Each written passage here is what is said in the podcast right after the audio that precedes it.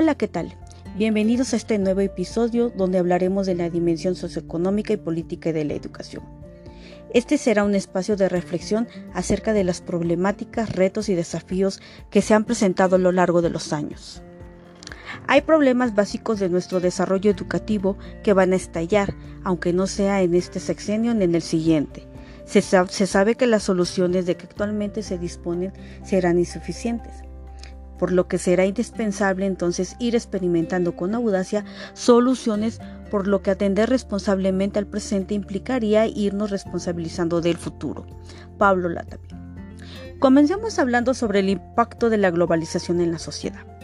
Para esto definiremos a la globalización como una de las tendencias muy significativas en los actuales tiempos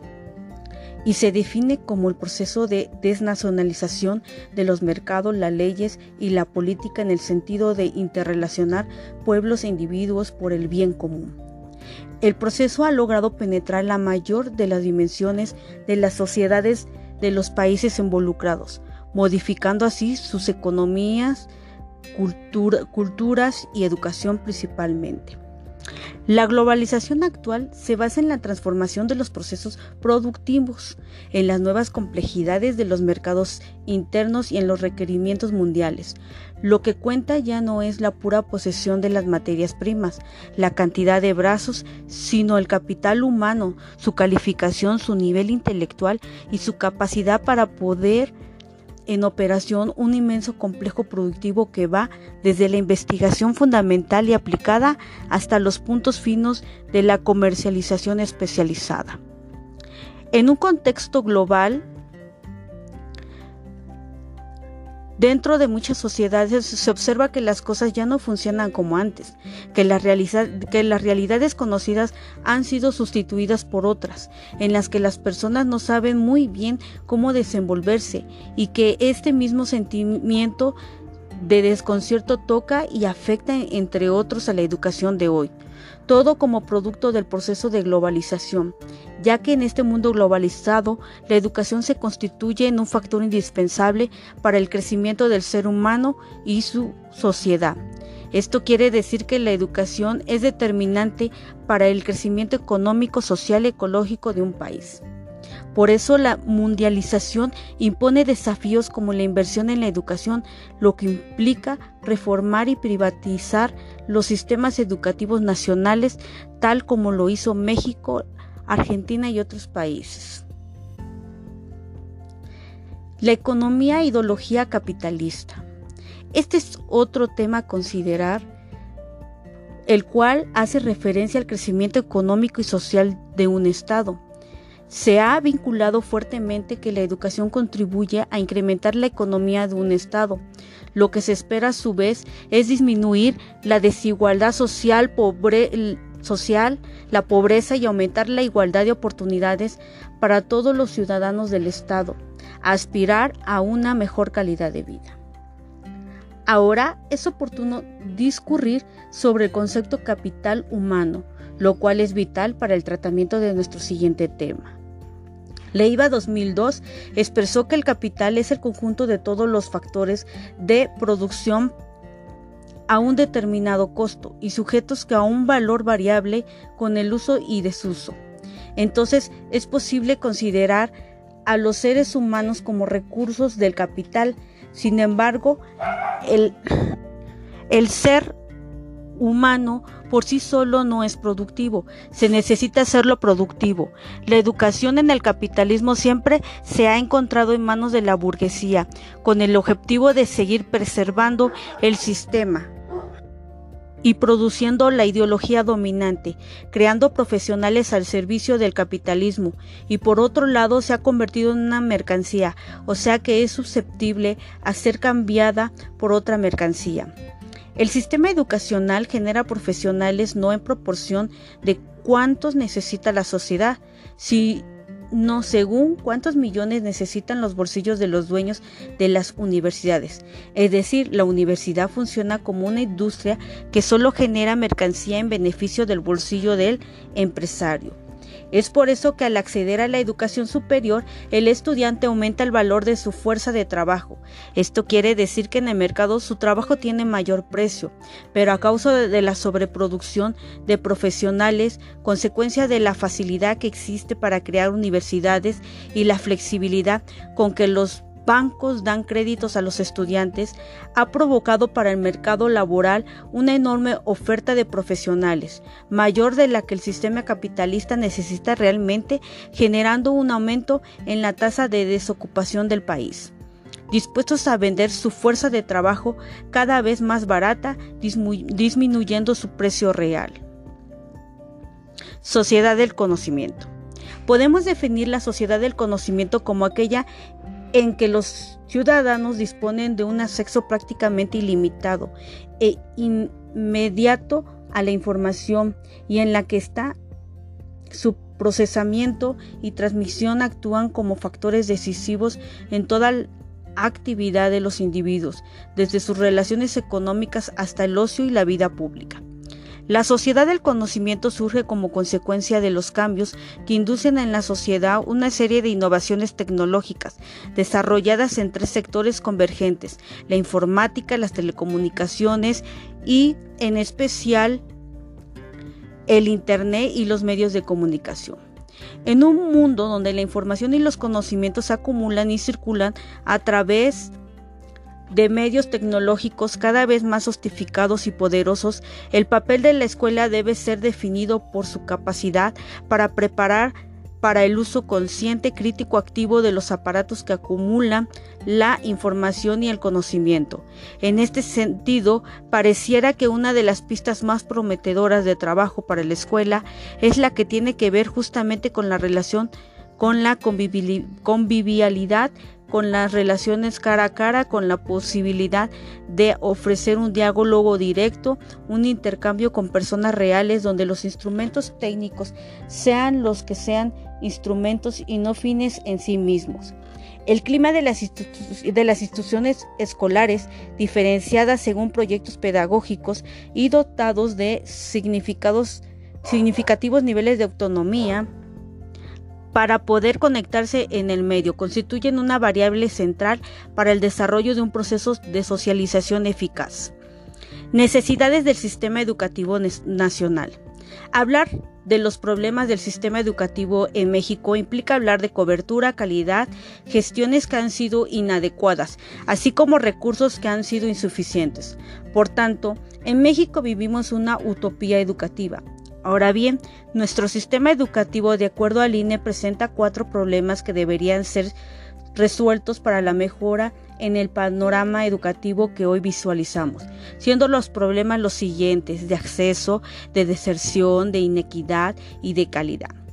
Ahora, si trasladadas estos cuatro problemas a la realidad que vivimos, la, falta de acceso a la educación tiene que ver con la parte geográfica y económica que tienen muchas familias en nuestro país, así como de la falta de planteles educativos, sobre todo en las zonas rurales.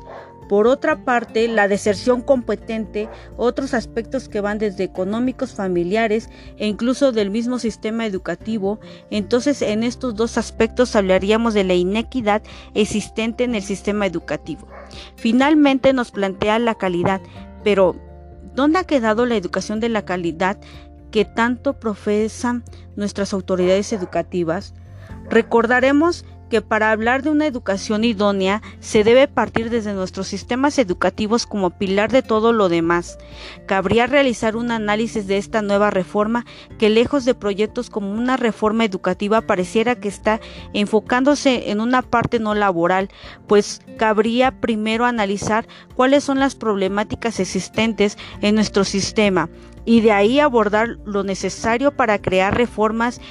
que contraataquen estas debilidades que hoy permean gravemente en la educación de México.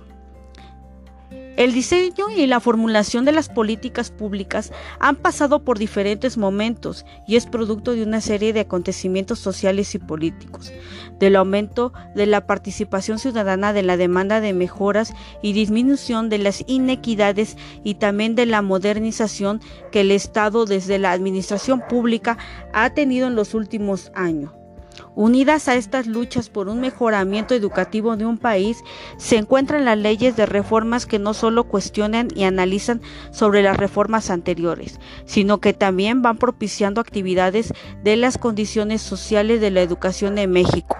Y junto a estas reformas han surgido los programas que benefician la economía y la política del país y que amplían la mejora de calidad educativa y que ésta solo se podría ir logrando mediante diferentes mecanismos de enseñanza, de desarrollo y de evaluación, por lo que el Estado va a garantizar los derechos de los ciudadanos, asegurando el orden para que las fuerzas sociales y económicas puedan desenvolverse libremente en todas sus posibilidades y pueda ser considerado también como la extensión de la educación a todas las clases sociales, quedando como una educación común para toda la población, que trata de hacer efectiva una política educativa orientada a eliminar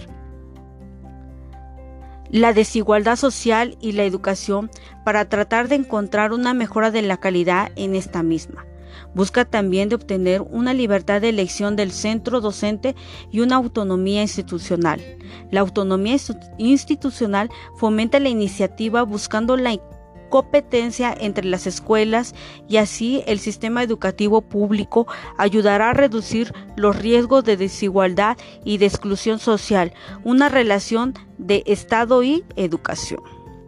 Para terminar con este episodio, cabe destacar que la realidad educativa es compleja y renuente al cambio y que para transformarla es preciso actuar en diferentes ámbitos y que para alcanzar la democracia de la educación se tiene que lograr una sociedad más igualitaria, por lo que la calidad de la educación en México en los últimos años ha realizado un esfuerzo para crear un marco nuevo de educación de calidad centrada en la globalización y en la competitividad aunque estas reformas no han alcanzado del todo el objetivo porque hoy en día se cuenta con la tecnología que nos ha dominado en donde la juventud está destinada a la maquila y con pocas oportunidades de trabajo de acuerdo al potencial del individuo y que hoy se transcurre por caminos escasos. Por otra por otro lado, es importante mencionar que la Constitución mexicana es el medio para la excelencia, para promover la igualdad. Por eso una de las prioridades del artículo tercero es ofrecer y garantizar a niños, jóvenes y adultos más opciones educativas con independencia de su condición económica, social, ideológica, de género, etnia o religión. Es decir, una educación que impulse el desarrollo digno de una persona que pueda desenvolver sus potencialidades, que le permita reconocer y defender sus derechos, así como cumplir con sus responsabilidades. Por lo que se puede decir que el derecho está reconocido, pero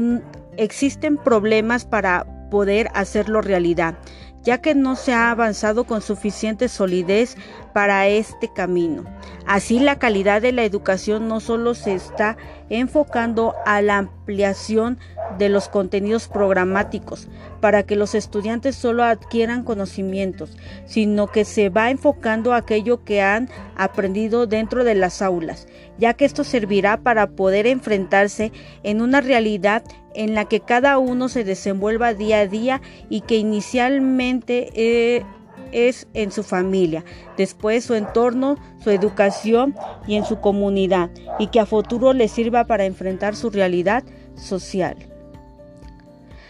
Como sabemos, en un contexto regional, la sociedad se mueve y evoluciona en la medida que lo hacen sus miembros, y cuando estos tienen una elevada formación, entonces la sociedad va a llegar a mejores soluciones económicas y de convivencia. Esto quiere decir que no puede existir una buena sociedad si no existe una buena educación, por lo que la sociedad y educación forman el carácter de la persona. Así, sociedad y educación conforman un dúo altamente correlacionado y dinámico. El cambio de uno conlleva al cambio del otro y en igual dirección. Cabe mencionar que el papel importante que juega el Estado ya que forma parte del proceso educativo para constituir un Estado moderno que garantice los derechos de la ciudadanía, principalmente en lo social y en lo económico, para que la educación sea total, es decir, que toda la sociedad tenga acceso a ella y así poder eliminar una desigualdad social. También es importante plantear la mejora de la educación desde la perspectiva de la gobernabilidad y el proceso de descentralización, por lo que es preciso resaltar la necesidad de avanzar en el federalismo de, signo descentralizador y cuidar que exista equilibrio entre la unidad e integración nacional por una parte y el desarrollo de las entidades regionales, estatales y comunitarias. Por otro lado, se pretende atender diferentes condiciones y necesidades por medio de la construcción de nuevas bases para el ejercicio de la autoridad y la toma de decisiones en educación y el bienestar humano. Bueno, para, para, finalizar, cierro este episodio mencionando que la base del desarrollo de la sociedad está en la educación, por lo que es importante mencionar que el cambio en la educación mexicana es producto de la reforma y es un proceso abierto. Su eficacia depende del compromiso de los actores sociales y políticos con el fin primordial de toda acción educativa, el desarrollo. Bueno, esto sería todo por esta sesión. Cuídense mucho. Hasta pronto.